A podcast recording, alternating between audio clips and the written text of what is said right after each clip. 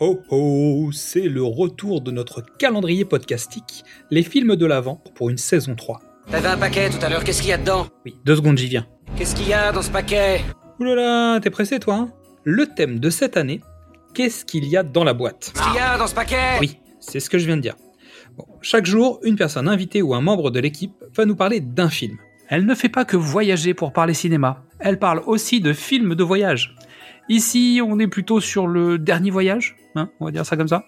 La cinéphile en voyage va nous parler du dernier voyage du Déméter. Je viens vous parler du dernier voyage du Déméter, The Last Voyage of the Demeter en VO.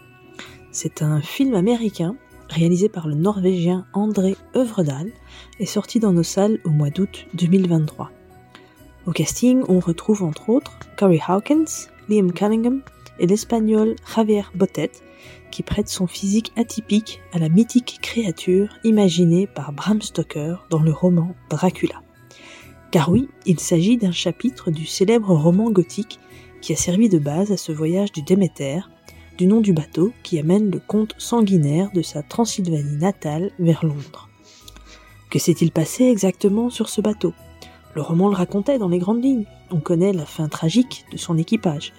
Mais ce nouveau film va tout nous montrer dans le moindre détail, en proposant des personnages inédits par rapport au roman, histoire d'étendre un peu le sujet sur la durée d'un long métrage.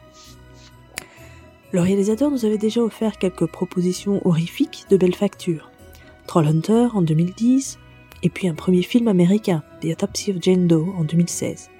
En 2019, il était aux commandes de l'adaptation des histoires effrayantes à raconter dans le noir, produite par Guillermo del Toro. Il reste donc ici dans son genre de prédilection. La musique est composée par Bear McCreary, que l'on connaît surtout pour des séries telles que Outlander, Fondation, Les Anneaux de Pouvoir. Mais au cinéma, on lui doit quand même quelques musiques de films d'horreur, The Boy, Ten Cloverfield Lane, Happy Death Day, euh, ou encore Child's Play, dernière itération en date euh, de Chucky sur le grand écran. Selon moi, ce que le dernier voyage du, du Déméter réussit fort bien, c'est que vous n'avez pas besoin de connaître l'histoire de Dracula pour en apprécier le déroulement. J'irais même jusqu'à dire qu'il vous donnera justement l'envie d'en savoir plus.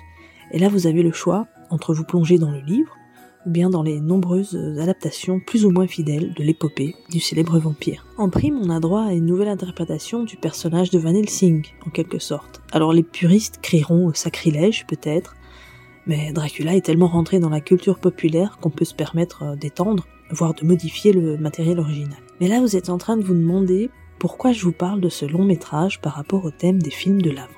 Eh bien, le navire Déméter transporte tout un tas de coffres et de boîtes dans sa, dans sa cale, à un endroit où l'on passe pas mal de temps pendant la durée du film, puisque c'est là que Dracula se cache le jour et en sort la nuit pour euh, s'attaquer à ses proies d'immenses caisses en bois remplies de, des possessions physiques et de la terre natale nécessaire à la survie du comte, devant l'accompagner vers son nouveau terrain de chasse euh, dans l'Angleterre du 19e siècle. Et puis surtout un cercueil. Ce fameux sarcophage, ici particulièrement imposant, est marqué du symbole du dragon, et où se réfugie Dracula pendant la traversée.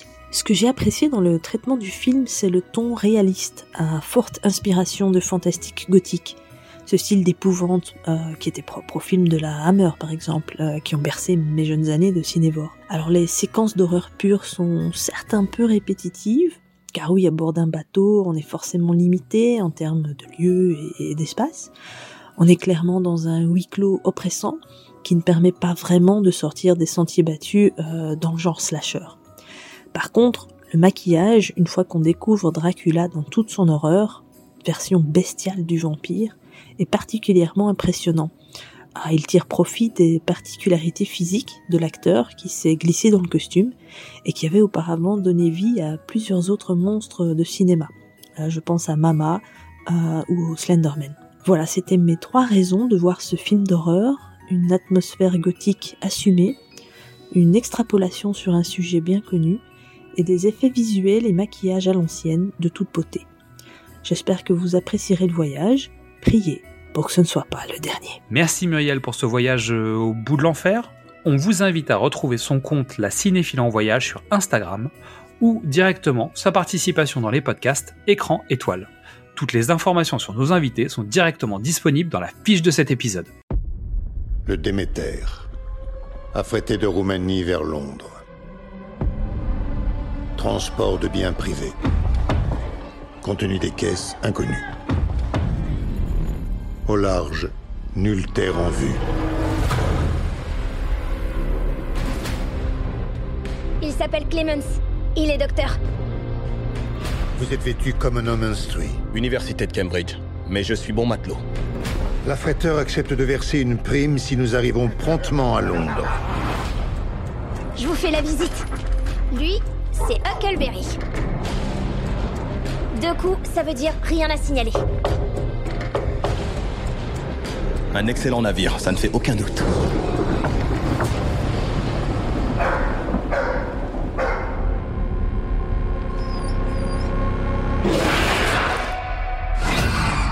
Les bêtes ont été déchiquetées. Elles sont toutes mortes. On dirait une morsure.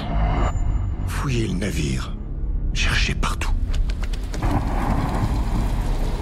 Le mal est à bord.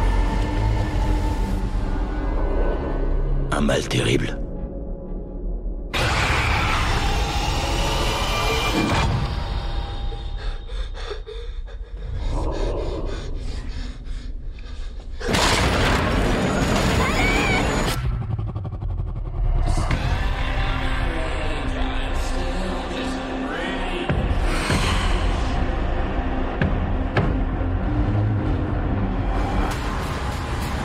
La nuit, il boit notre sang.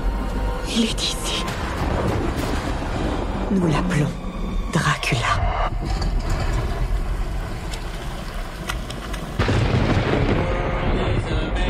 Il est tout prêt Vous avez vu la taille de ce monstre? Je vais tuer cette créature maudite. Il est à bord. Aucun de nous n'en échappera. Le diable existe. Que Dieu ait pitié de nous.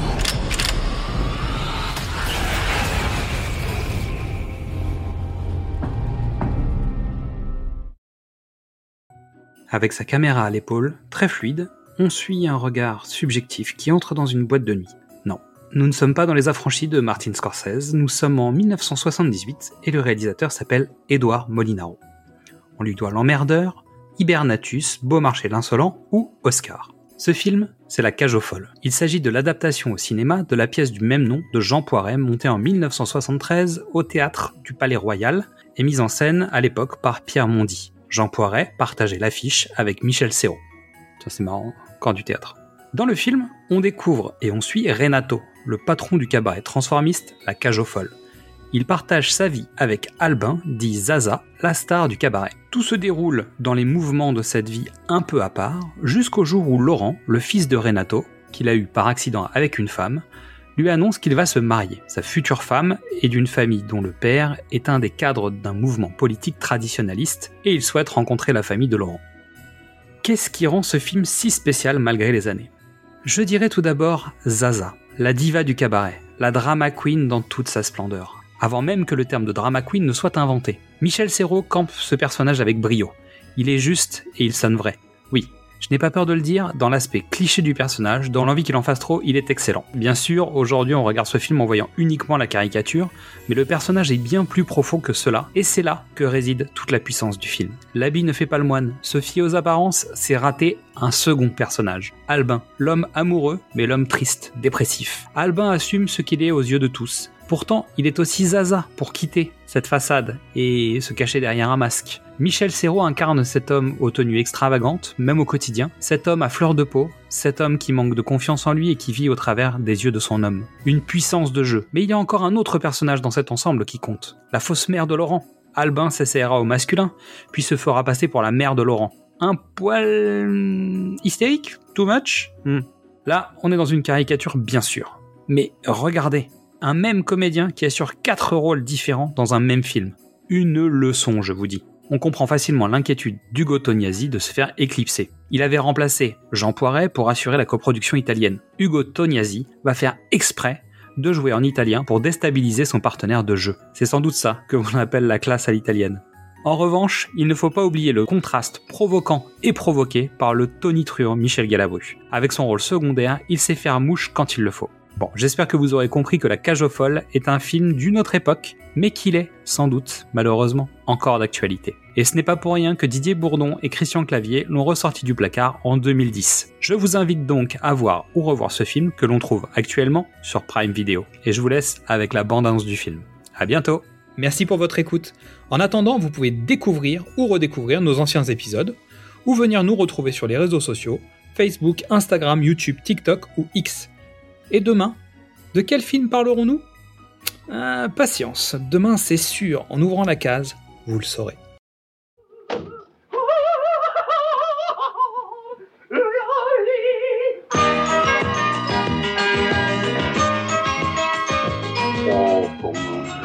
Voilà. Mais non, quoi, oh, faut pas vous désoler. Et la première fois, ça surprend toujours. Je sais, je sais, j'aurais dû mettre un noir. Ça me grossit le blanc. Ils se sont déplacés pour toi. Pour t'applaudir. Pour applaudir la grande Zaza Napoli.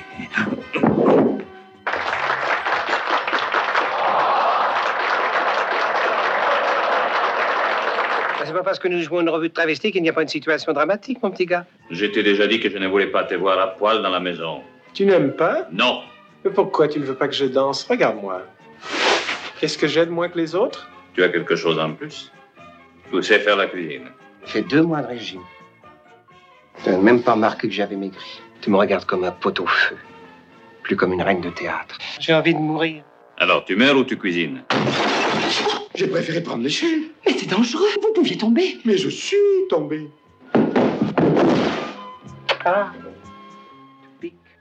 Oh bah qu'est-ce que c'est que ces poils? Eh bien, Bah, T'avais pas de poils quand je t'ai connu. Se ah, bien sûr que non, je l'ai rasé pour la scène. chaque fois que tu te retrouves seul avec cette bonne femme, c'est la même chose. Écoute, en 20 ans, c'est juste la deuxième fois. Oh, je suis furieuse de vous connaître. hein. le papa de la vilaine qui m'a volé mon grand-fils. Oh. Albin, Albin. Je me rends très bien compte que je suis ridicule. Alors je me suis dit qu'il n'y a qu'un seul endroit où personne n'est plus ridicule. Et j'y vais. Moi, j'en peux plus. Je vais la tuer. Tiens-la bien, cette biscotte, bien fermement dans ta menotte.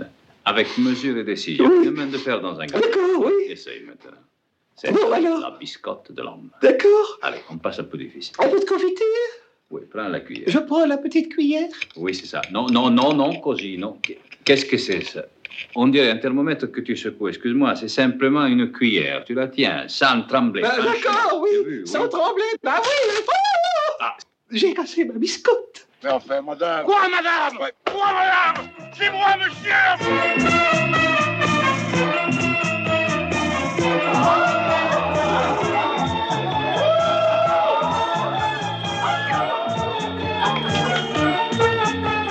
Soyez rassurés, le monstre, le monstre s'en va.